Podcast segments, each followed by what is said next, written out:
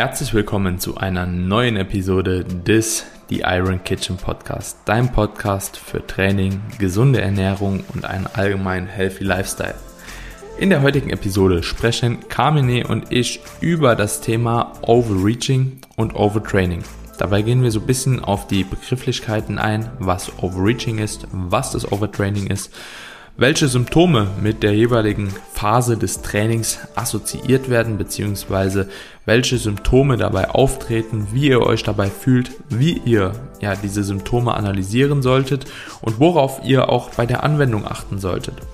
Dementsprechend wünsche ich euch jetzt erstmal viel Spaß bei dieser Episode. Ich denke, da steckt eine Menge Mehrwert drin, auch wenn die Episode dieses Mal etwas kürzer ist.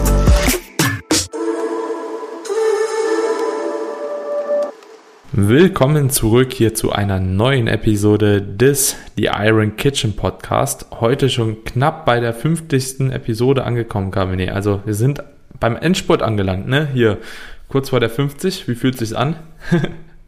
verrückt, absolut verrückt. Vor allen Dingen in der Zeit so viele Episoden rauszuhauen.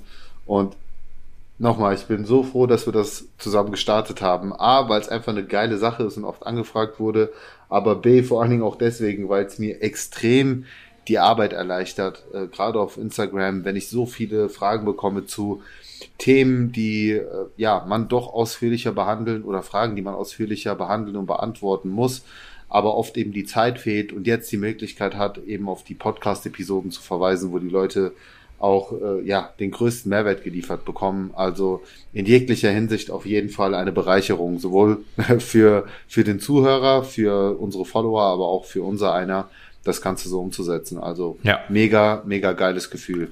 Ja, ist echt wirklich jetzt, wo du sagst, super entlastend. Also ich habe auch, also die Folgen, auf die ich am öftesten verweisen konnte bisher, war zum einen das Kalorien finden, Kreatin und jetzt Koffein kam auch extrem, extrem gut an.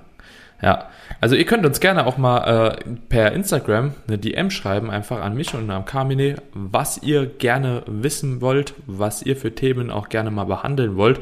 Da haben wir einfach auch eine gewisse Inspiration, was euch tatsächlich so interessiert. Wir wollen euch da natürlich auch mit einbeziehen.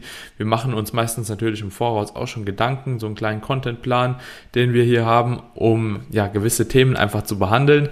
Aber natürlich wollen wir auch da eure Meinung nochmal haben. Also schreibt uns einfach, wie gesagt, gerne in den DM. Profile sind in den Shownotes verlinkt. Ansonsten DanielKBK unterstrich und IQ's Kitchen auf Instagram. Und dort findet ihr uns. Und jetzt würde ich sagen, gehen wir erstmal in die neue Episode rein, mein Lieber.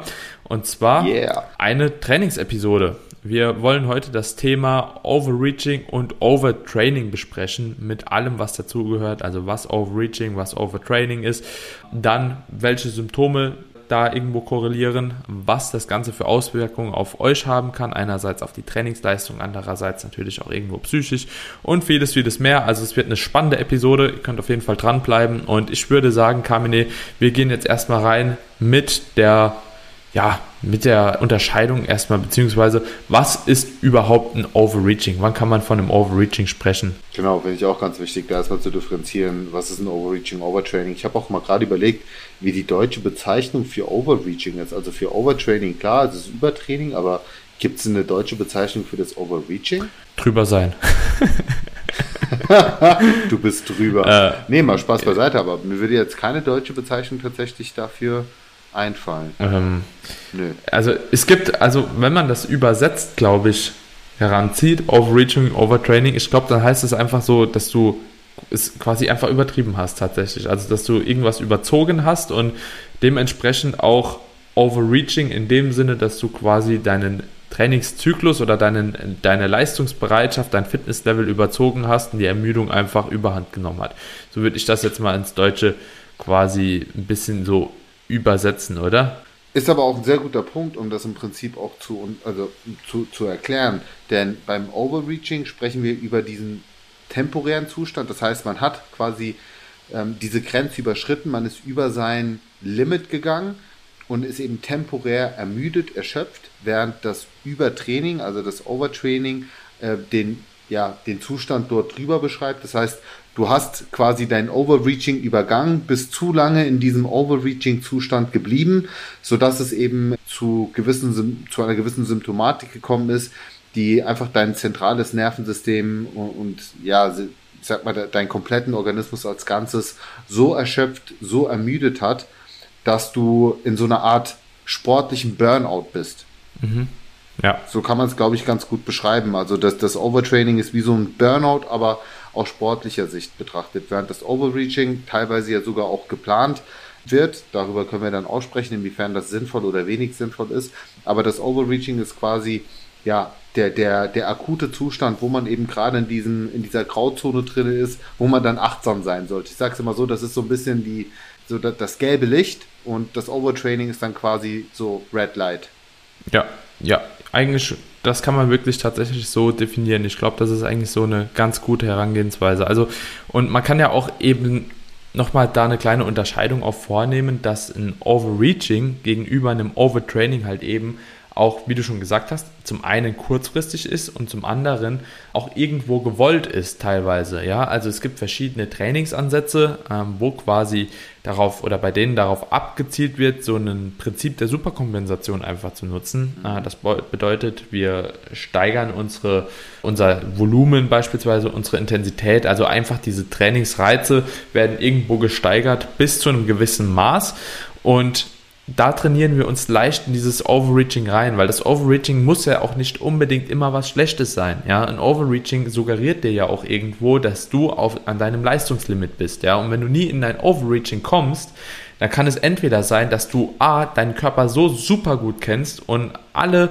äh, externen Stressoren mit in dein Training einkalkuliert hast und nie in das Overreaching kommst, aber gerade immer so an dieser Grenze bist oder du trainierst einfach zu leicht. Ja, und das muss man einfach ganz klar sagen. Und dementsprechend kann ein Overreaching ja, unter Umständen auch Sinn machen, das zu erreichen. Denn danach folgt ja auch wieder die Phase des Deloads, wo wir halt eben versuchen, diese Ermüdung, die äh, oder Ermüdungserscheinungen, die im Overreaching eben am Start sind, diesen nochmal rückläufig zu machen. Und wer sich äh, für das Thema Deloads interessiert, der kann auf jeden Fall auch mal die Folge, ich meine 47 war es gewesen, äh, lass mich lügen, 47 oder 46 hören und da könnt ihr auf jeden Fall auch mal ein bisschen was über Deloads erfahren, warum man Deloads macht, wie die Wirkung von einem Deload ist und vieles mehr.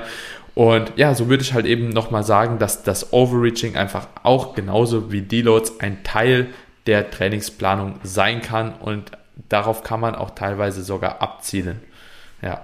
Genau, und hier fügen sich ja auch die Puzzleteile. Ne? Jetzt hast du schon das Thema Deloads angesprochen, genauso kann man auch das Thema Progression ansprechen, denn du hast es schon ganz richtig gesagt.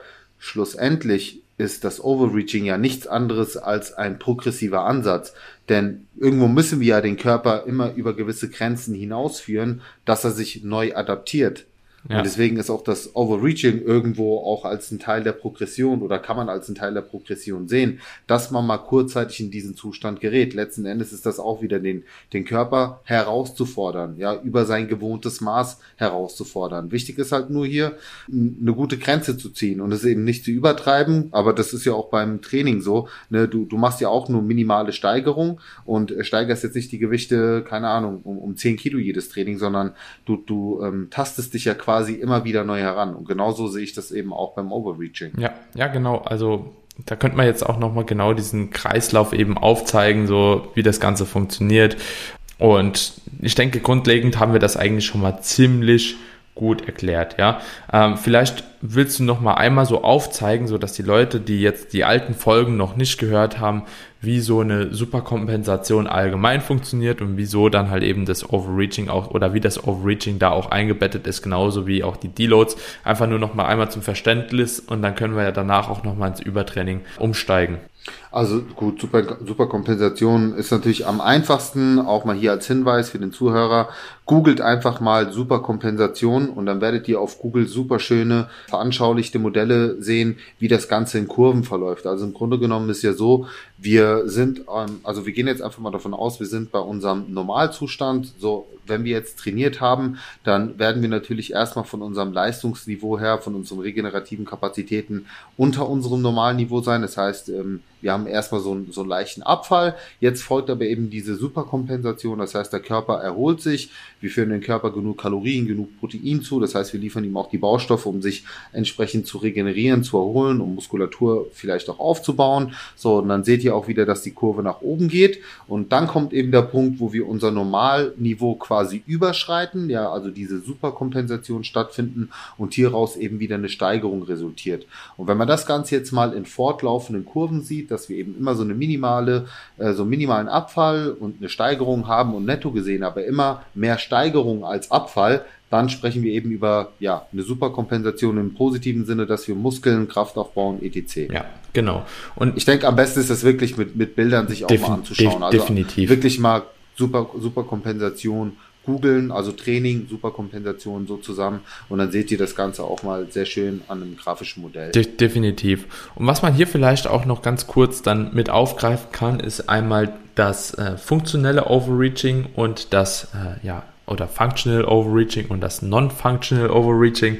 Und diese zwei Formen unterscheidet man dann auch nochmal grundsätzlich. Functional Overreaching, wie der Kamil das eben gerade schon super anhand von diesen einzelnen Trainingsphasen erklärt hat, ist einfach diese Overreaching-Form, wo man wirklich weiß, okay, hier kommt es dann halt eben zu einer, zu einer Müdigkeit, zu einer Lethargie, zu einem schlechteren Schlaf, vielleicht auch zu einer, zu einer kleinen Regression oder ja eher so das Aufrechterhalten von der Trainingsleistung und nicht mehr wirklich zur Progression. Und das ist so das Functional Overreaching. Das Ganze lässt sich dann auch durch einen Deload wieder ganz gut äh, recovern. Also man macht seine Deload-Phase, reduziert halt eben diesen Trainingsstress nochmal ein bisschen und kann danach nochmal sehr, sehr gut in den Trainingszyklus einsteigen in den neuen und dann auch nochmal wie geplant äh, Progression erzielen und diese Ermüdungserscheinungen auch abbauen im Rahmen dieses Deloads. Und äh, Non-Functional Overreaching, das ist dann halt eben wieder so diese Phase, wo man halt eben sagen kann, okay, da hat man auch ein bisschen zu hart übertrieben. Also so die Regression ist wirklich am Start. Die Ermüdungserscheinungen sind einfach zu hart. Also man hat einfach zu lange gepusht und man benötigt einfach eine Trainingspause, weil der Deload nicht mehr von der Zeit reicht und von dieser Reduktion des Trainingsstress, um das Ganze ja recovern zu können. Also um diese Ermüdung ja artgerecht abzubauen, sage ich jetzt einfach mal. Und wenn man da mit einem normalen Deload rangeht, da braucht man einfach mehrere Trainingswochen, entweder eine längere Deload-Zeit oder noch eine weitere Intro-Woche und kann einfach nicht so schnell nochmal an den Start gehen. Und dann kann man halt eben nochmal von dem Übertraining sprechen, wo man es halt eben komplett übertrieben hat, ja. Und das Übertraining, das ist dann quasi einfach wirklich äh, eine Phase, wo eure Trainingsleistung wirklich langfristig auch ja, herabgesetzt wird. Also wo ihr wirklich merkt, Das ist Burnout. Ja. Das wirklich, ja. das wirklich, äh, was mir aber nochmal wichtig ist, Daniel, äh, dass du den Leuten auch mal erklärst, wer läuft denn über überhaupt Gefahr, in so ein richtiges Overtraining zu kommen? Muss man dir auch mal ganz, ganz klar sagen. Denn meiner Meinung nach wird viel, viel zu äh, fahrlässig mit diesem Begriff gearbeitet und gesagt, so, ey, du bist im, im, im Übertraining. Ja. So, wer, wer gerät denn überhaupt in diese Situation des Overtrainings? Ja. Um, um das auch mal ganz realistisch darzustellen. Also ganz ehrlich, meiner Meinung nach sind das absolut nur Leistungssportler. Also Leistungssportler. Aber top und auch noch Top-Leistungssportler. Ja. Und dann wahrscheinlich auch eher so im, auch noch im, im Ausdauerbereich. Wollte, also wollte ich gerade sagen. Viel Ausdauer. Ja, also im Bodybuilding-Bereich kommt man da selten dazu. Also es gibt auch, aber da müssen ja auch verschiedene Faktoren schon mit einspielen. Also eine, eine, eine Übertraining sagt ja einfach wirklich so, dass halt eben eine Trainingspause auch diese diese Symptome eigentlich nicht mehr beheben können, ja.